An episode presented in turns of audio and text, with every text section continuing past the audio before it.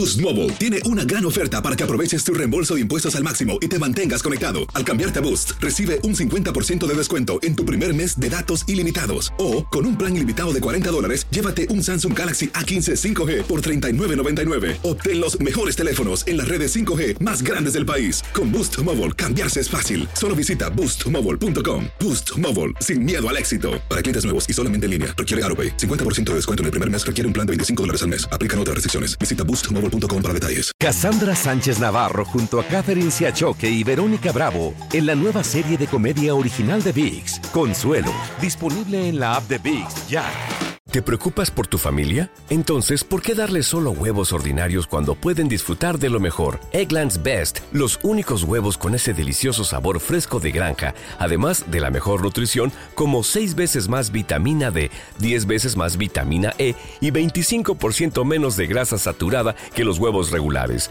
además de muchos otros nutrientes importantes. Así que, dales los mejores huevos. Eggland's Best, mejor sabor, mejor nutrición, mejores huevos. This is the story of the one.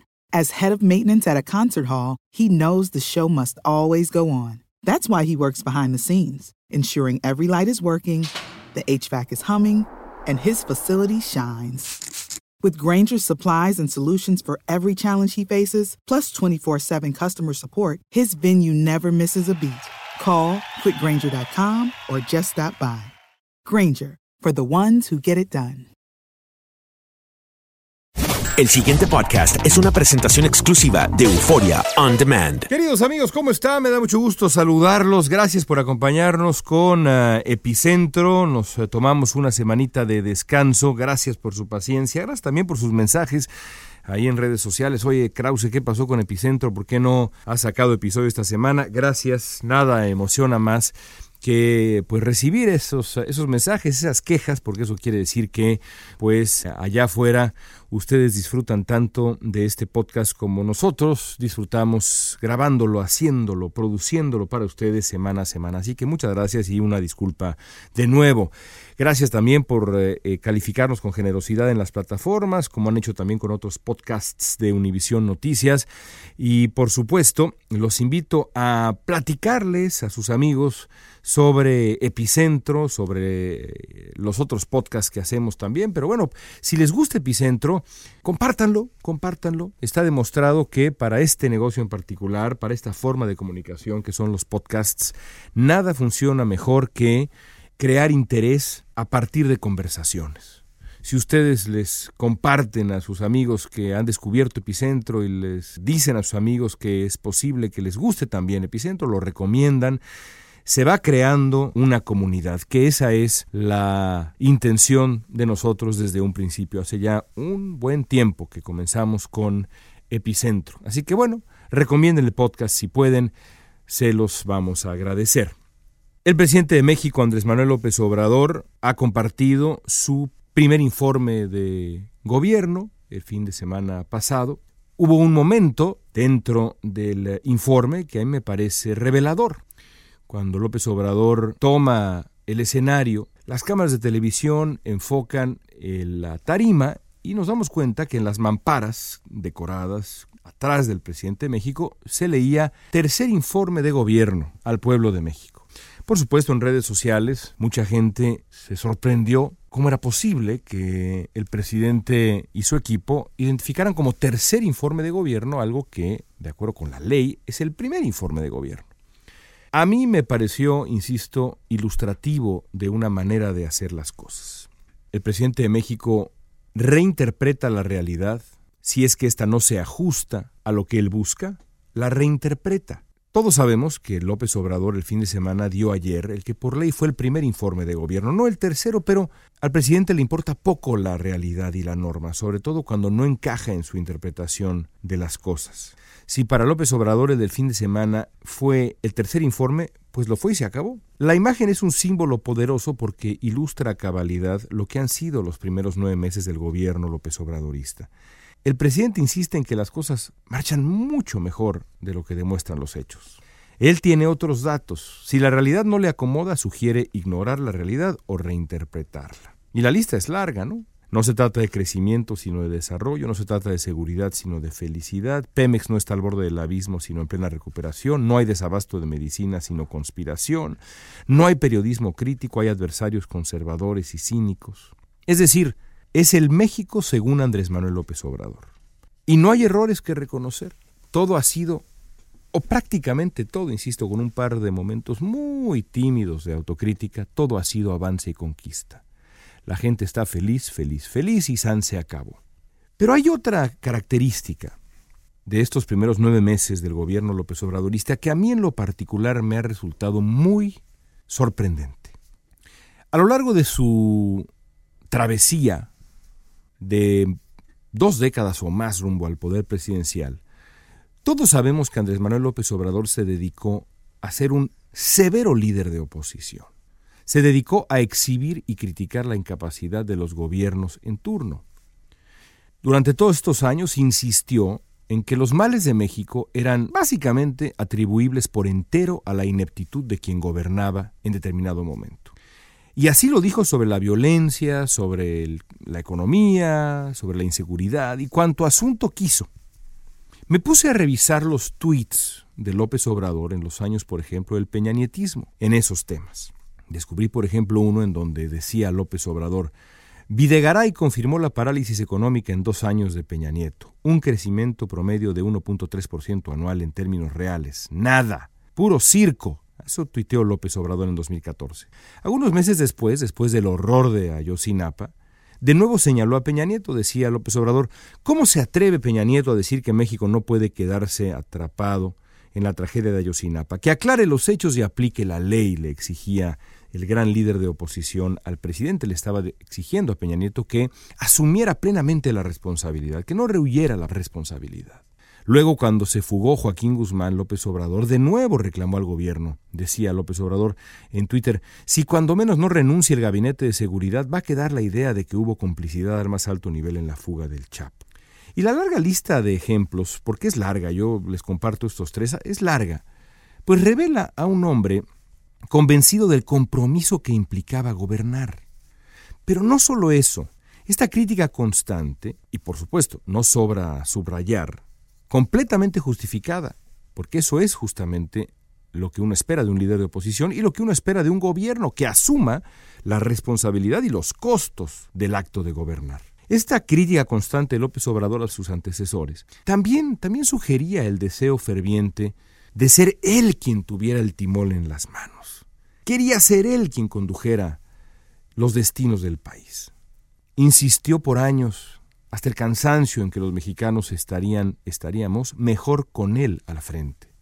Estaríamos mejor con López Obrador, creo yo, es pues uno de los grandes, grandes ejemplos de un eslogan de campaña eh, imperecedero y muy, muy efectivo estaríamos mejor. Estaba ahí la promesa de cómo estaríamos con López Obrador. Es decir, si tuviera él el timor, estaríamos mejor. Lo que le decía López Obrador a la gente es que a él no le iba a temblar la mano para guiar al país, ni mucho menos para asumir el mandato de ser presidente en las buenas y en las malas. Por eso resulta tan paradójico que ahora, cuando finalmente gobierna ya López Obrador, con la plenitud además que siempre soñó, porque Creo que México no ha tenido un presidente así de poderoso desde el priismo, el priismo más impune antes de la alternancia, varios años antes de la alternancia, diría yo. El presidente se empeña, ahora que ya tiene este poder, se empeña en desviar el saldo de sus errores y problemas. Antes que apropiarse de la responsabilidad del repunte de violencia en el país, insiste en que ha heredado una tragedia. Antes que admitir que la economía se ha detenido, propone dudar de la evidencia. De pronto, por ahí, en las últimas horas, reconocía López Obrador, bueno, sí nos ha faltado crecer, pero lo que importa es el bienestar, el desarrollo, la felicidad. Dudemos de la evidencia, de los datos duros. Antes que reconocer la validez de alguna investigación periodística que cuestiona la honestidad de algún miembro de su equipo o la sensatez de sus medidas, el presidente insinúa que la prensa mexicana e internacional responde a intereses ocultos, que quieren tirarlo, que quieren dañarlo, son sus adversarios, cínicos, doble cara, conservadores. Antes que respetar la validez de la protesta, duda de sus motivos. Antes que reconocer el daño que ha hecho el desabasto de medicinas, de verdad un asunto dolorosísimo, inventa como inventó que se trata de una conspiración de la industria farmacéutica. De pronto por ahí en el informe hubo ahí un guiño a que hay que hacer las cosas mejor, pero básicamente cuando, cuando el asunto se complicó, López Obrador desvió la responsabilidad y luego insinuó que había una conspiración de nuevo de actores ocultos que quieren dañarlo. De pronto parece que la culpa de los males de México, los retos de México, los problemas de México, la tienen todos salvo el propio presidente de México y el gobierno que encabeza. Y eso es paradójico, porque él, que quiso el poder como nadie, ahora resulta que reniega de sus costos. Muy raro. En esto, como en otras cosas, el presidente de México, que se dirige ya a su primer año de gobierno, ha demostrado no estar a la altura de su discurso anterior. Creo que vale la pena preguntarse cómo habría respondido el López Obrador, líder de oposición, a un presidente obstinado en rechazar la responsabilidad de los tropiezos de su gobierno. Es decir, ¿qué hubiera dicho un López Obrador del López Obrador que vemos hoy? Bueno, basta revisar su crítica de nuevo implacable y justificada a Enrique Peña Nieto. Decía, por ejemplo, en otro tuit que encontré, EPN, Peña Nieto, en vez de aceptar su responsabilidad en la crisis petrolera y cambiar su fatal política energética, fue a Tabasco a ofrecer paliativos. Así tuiteaba López Obrador hace tres años. Es decir, asuma, presidente Peña Nieto, la responsabilidad y los costos de sus decisiones. Tenía razón López Obrador. La crítica a Peña Nieto no quedó ahí, yo no sé si ustedes lo recuerdan, pero López Obrador incluso propuso la renuncia de Peña Nieto. Sugirió convocar a nuevas elecciones para remediar la ineptitud, entre comillas, peñista ante la crisis de México, también entre comillas. Y pongo las comillas no porque yo dude de la ineptitud o de la crisis, sino porque así lo dijo López Obrador. Ahora que se dirige a cumplir su primer año en el gobierno, el presidente debería recordar su propia impaciencia y firmeza con la impericia de quien gobernaba entonces. A él nadie le exige que renuncie, nadie le va a exigir que renuncie, y quien lo haga, la verdad es que no sabe lo que dice porque el presidente fue electo democráticamente y va a cumplir su sexenio, merece cumplir su sexenio y qué bueno que así sea. Pero sí se le puede exigir lo mismo que él reclamaba a sus antecesores. No solo capacidad para gobernar, sino, pues francamente, la valentía y el pudor de asumir plenamente los costos de sus tropiezos. Hasta hace poco, a Andrés Manuel López Obrador, que un gobernante buscara chivos expiatorios ante la crisis desviara la responsabilidad, no asumiera los costos de sus errores, le hubiera parecido indigno y yo intuyo que le hubiera parecido incluso inmoral. Lo sé porque he leído sus libros, he escuchado sus discursos, he releído sus tweets y lo he entrevistado largamente en dos ocasiones, en donde lo escuché hablar de sus antecesores.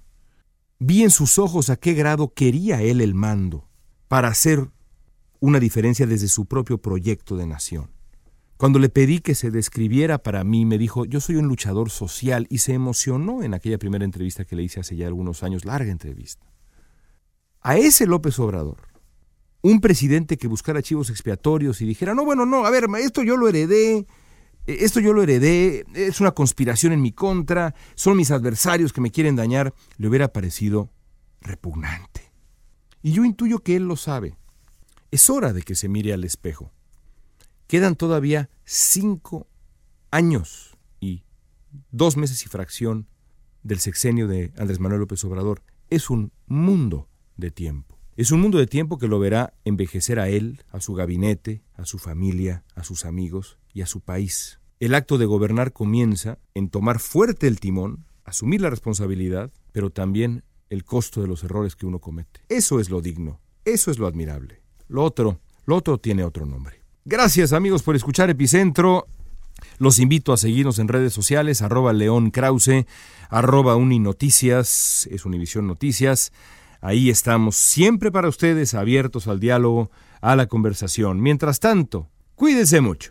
El pasado podcast fue una presentación exclusiva de Euphoria On Demand. Para escuchar otros episodios de este y otros podcasts, visítanos en euphoriaondemand.com. Boost Mobile tiene una gran oferta para que aproveches tu reembolso de impuestos al máximo y te mantengas conectado. Al cambiarte a Boost, recibe un 50% de descuento en tu primer mes de datos ilimitados. O, con un plan ilimitado de 40 dólares, llévate un Samsung Galaxy A15 5G por $39.99. Obtén los mejores teléfonos en las redes 5G más grandes del país. Con Boost Mobile, cambiarse es fácil. Solo visita boostmobile.com. Boost Mobile, sin miedo al éxito. Para clientes nuevos y solamente en línea, requiere AroPay. 50% de descuento en el primer mes requiere un plan de 25 dólares al mes. Aplican otras restricciones. Visita boostmobile.com para detalles. Cassandra Sánchez Navarro junto a Catherine Siachoque y Verónica Bravo en la nueva serie de comedia original de VIX, Consuelo, disponible en la app de VIX ya.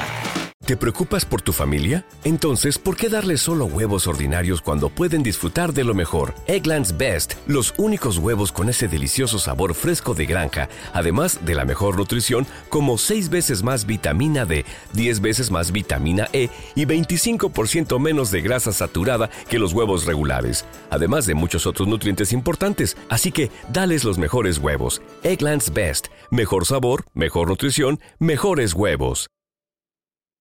This is the story of the one.